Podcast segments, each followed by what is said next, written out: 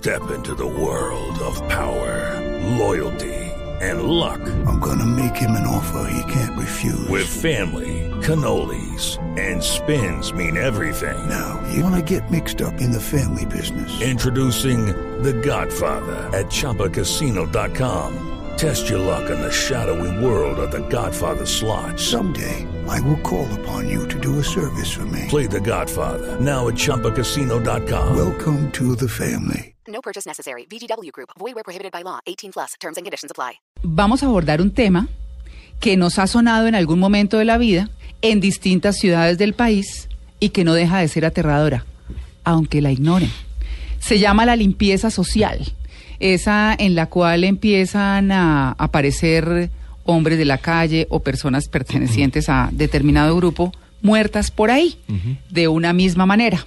Pues bueno, Limpieza Social, una violencia mal nombrada, es un libro que acaba de publicar Carlos Mario Perea, que es historiador de la Universidad eh, Nacional, eh, del Instituto de Estudios Políticos, por supuesto, y Relaciones Internacionales, y miembro del Consejo Nacional de Paz.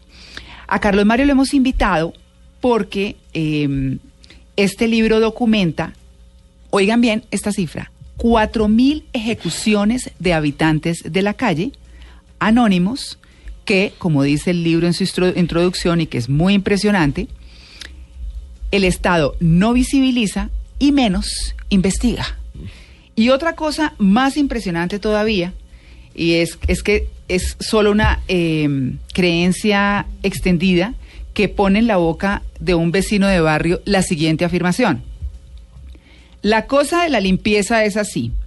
Sacamos las capuchas, nos las ponemos y comenzamos a limpiar. Uy, no. Suena terrible. Terrible. Cucu Clan. Don Carlos Mario Perea, muy buenos días, profesor.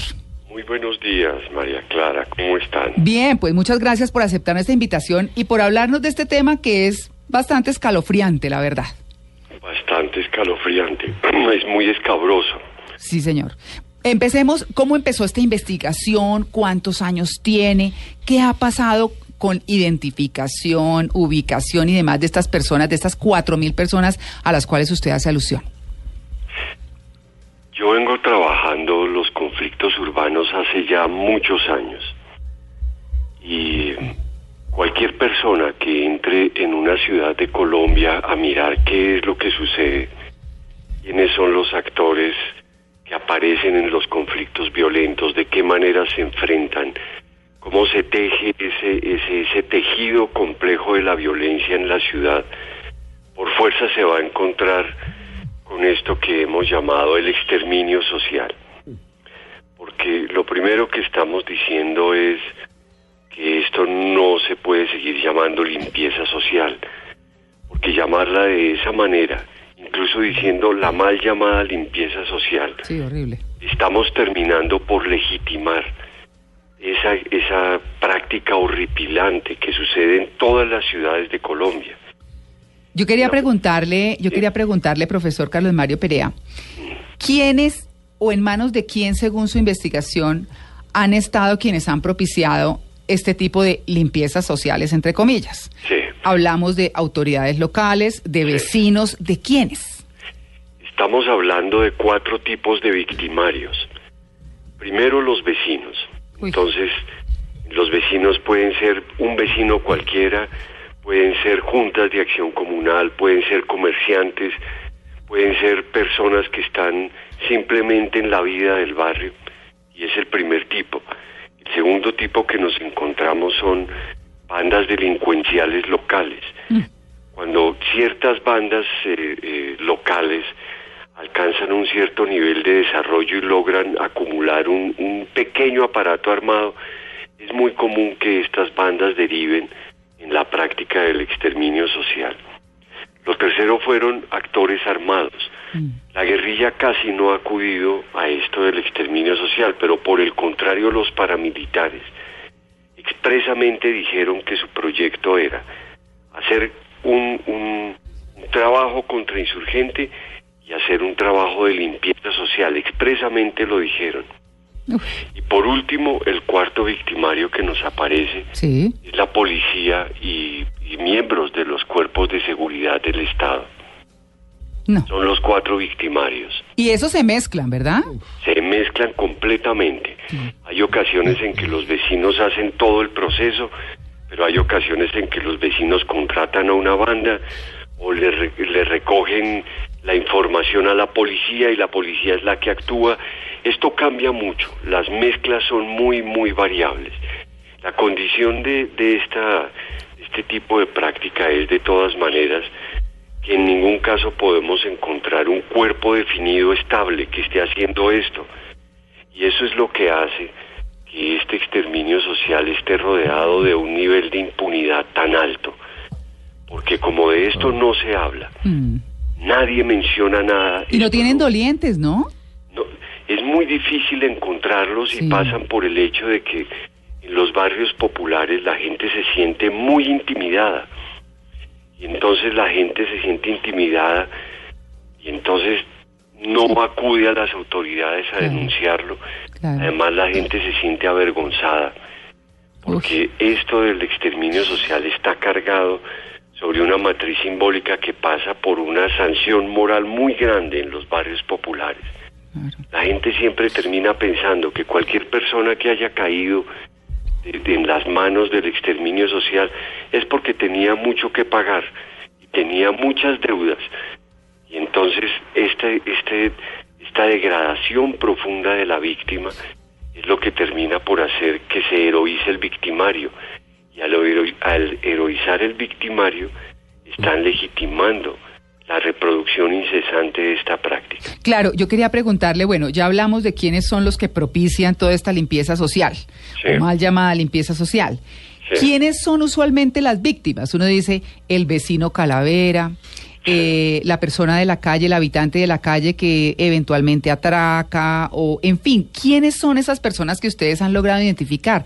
Aquí recordamos hace algunos años un caso eh, en el cual se identificó inclusive al habitante de la calle que les ayudaba a los estudiantes de una universidad. Yo no me acuerdo de la universidad en este momento, pero, pero hicieron como los, eh, no retratos hablados, sino las esculturas a través de las estructuras óseas y empezaron a identificar la gente que había muerto en ese episodio específicamente de limpieza social. Sí. En los casos que usted investigó en esos 4.000, ¿quiénes son, lo- eh, ¿quiénes son las víctimas? Así como hay cuatro victimarios, hay cuatro tipos de víctimas. Ah, Lo primero que nos encontramos son delincuentes, delincuentes comunes, que ah, delincuentes grandes nunca actúa el exterminio social sobre delincuentes grandes, siempre lo hace sobre delincuentes menores, atracadores callejeros, Mm. pandilleros que hacen ciertas prácticas delictivas menores. como dicen los que tienen azotada a la- a la- o al vecindario, pues. Exacto, Sí. gente que, que, que está mm, produciendo un problema en la convivencia, entonces eso se termina convirtiendo en objeto del exterminio. Pero el segundo es consumidores. Los consumidores son personas que son víctimas preferidas de esto del, del exterminio social. ¿Consumidores de droga? Sí, Ah. sí, consumidores de droga, principalmente de droga. Fíjese que hay una cosa muy importante y es que esto del exterminio social no actúa sobre ninguna cosa de la vida privada, Mm, lo hace sobre el espacio público de la calle. mm. Lo que el exterminio social pretende hacer es regular la convivencia. El exterminio no persigue al papá que ha sido completamente descuidado con sus hijos o que es un déspota con sus hijos, o al hombre que golpea inmisericordiamente a su mujer, o a los hermanos que casi se matan, sino lo hace es sobre el espacio público de la calle. Entonces, el delincuente y el consumidor, en tercer lugar, encontramos el improductivo.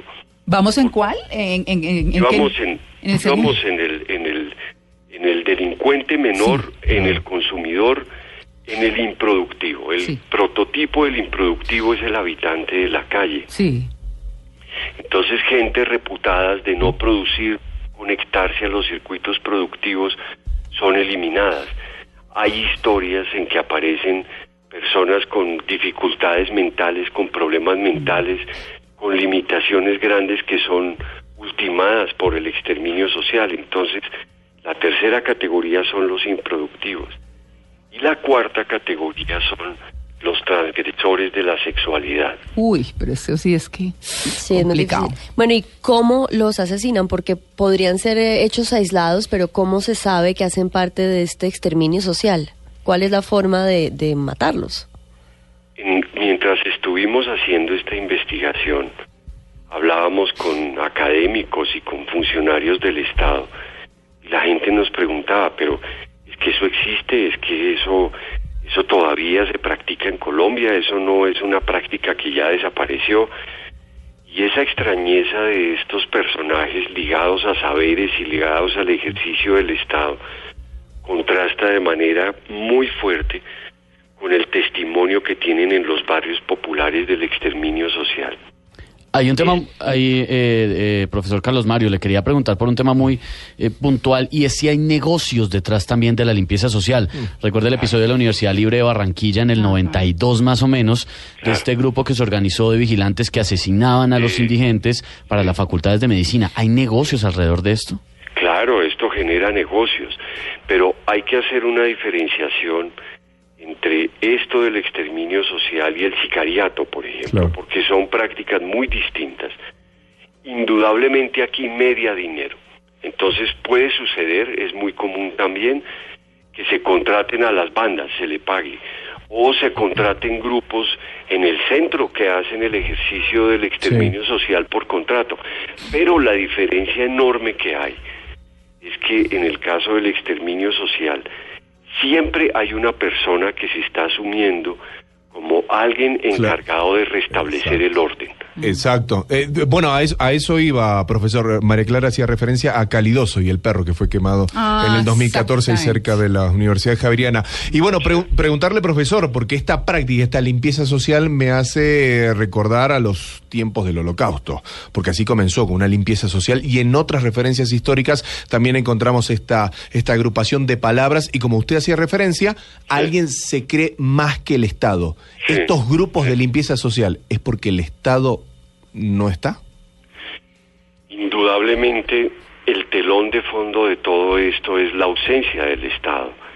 Pero la pregunta tiene que ir más allá, porque esto lo hemos dicho demasiado. Es que Sí. el Estado no está, es que el Estado es frágil, es que el Estado no tiene la suficiente presencia.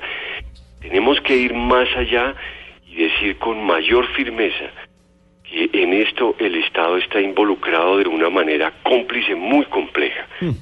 Y lo está en la medida en que el Estado no construye una política pública al respecto, que el Estado no se pronuncia, porque el gran rasgo del exterminio social es que no se habla de esto, esto es una cosa cochina, sucia, que nadie menciona.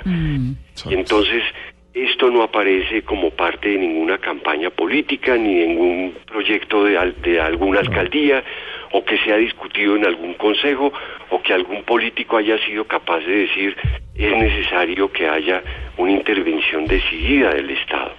Y entonces lo que termina siendo muy complejo es si el Estado lo que está haciendo es lavándose las manos y haciendo todo el ahorro que le implica que no intervenga de ninguna manera sobre la regulación de los Eh, conflictos el- de la eh, convivencia.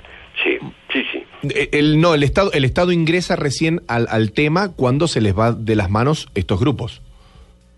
El Estado nunca ha intervenido Nunca. sobre esto. Nunca. El único momento Sí. en que se ha hablado de esto fue en el Congreso en el año de 1988, Mm. cuando hubo un debate en el momento en que César Gaviria era ministro de, de Ah. gobierno de, de Virgilio Barco Sí. y se discutió en el Congreso a propósito de la aparición de los paramilitares. Hubo una intervención en el sentido de decir, están apareciendo los grupos paramilitares y están apareciendo estos escuadrones de exterminio social. En el Consejo de Bogotá se discutió una vez, hace unos años, hace un tiempo, se, dio- se discutió esto, pero eso no se tradujo en nada. El tema ha pasado por la Corte Constitucional, por la Corte Suprema de Justicia, por el Consejo de Estado, pero lo, he hecho, lo ha hecho a propósito de casos muy particulares, de acuerdo con la competencia de cada una de las altas cortes. Y lo que llama la atención es que se haya mencionado a propósito de ciertos casos y sin embargo el fenómeno no haya sido objeto de la atención debida por parte del Estado. Claro. Pues bueno, les dejamos ese tema como inquietud. Eh, profesor Carlos Mario Perea, pues eh, lo felicitamos por ese estudio. Por lo menos queda un registro de una realidad que, como usted dice, se quedan los susurros del vecindario y no pasa absolutamente nada. Muy interesante, léanse. Limpieza social, una violencia mal nombrada del profesor Carlos Mario Perea del Instituto de Estudios Políticos y Relaciones Internacionales de la Universidad Nacional. Un feliz día, profe. Muchas gracias a ustedes, que estén muy bien. Gracias.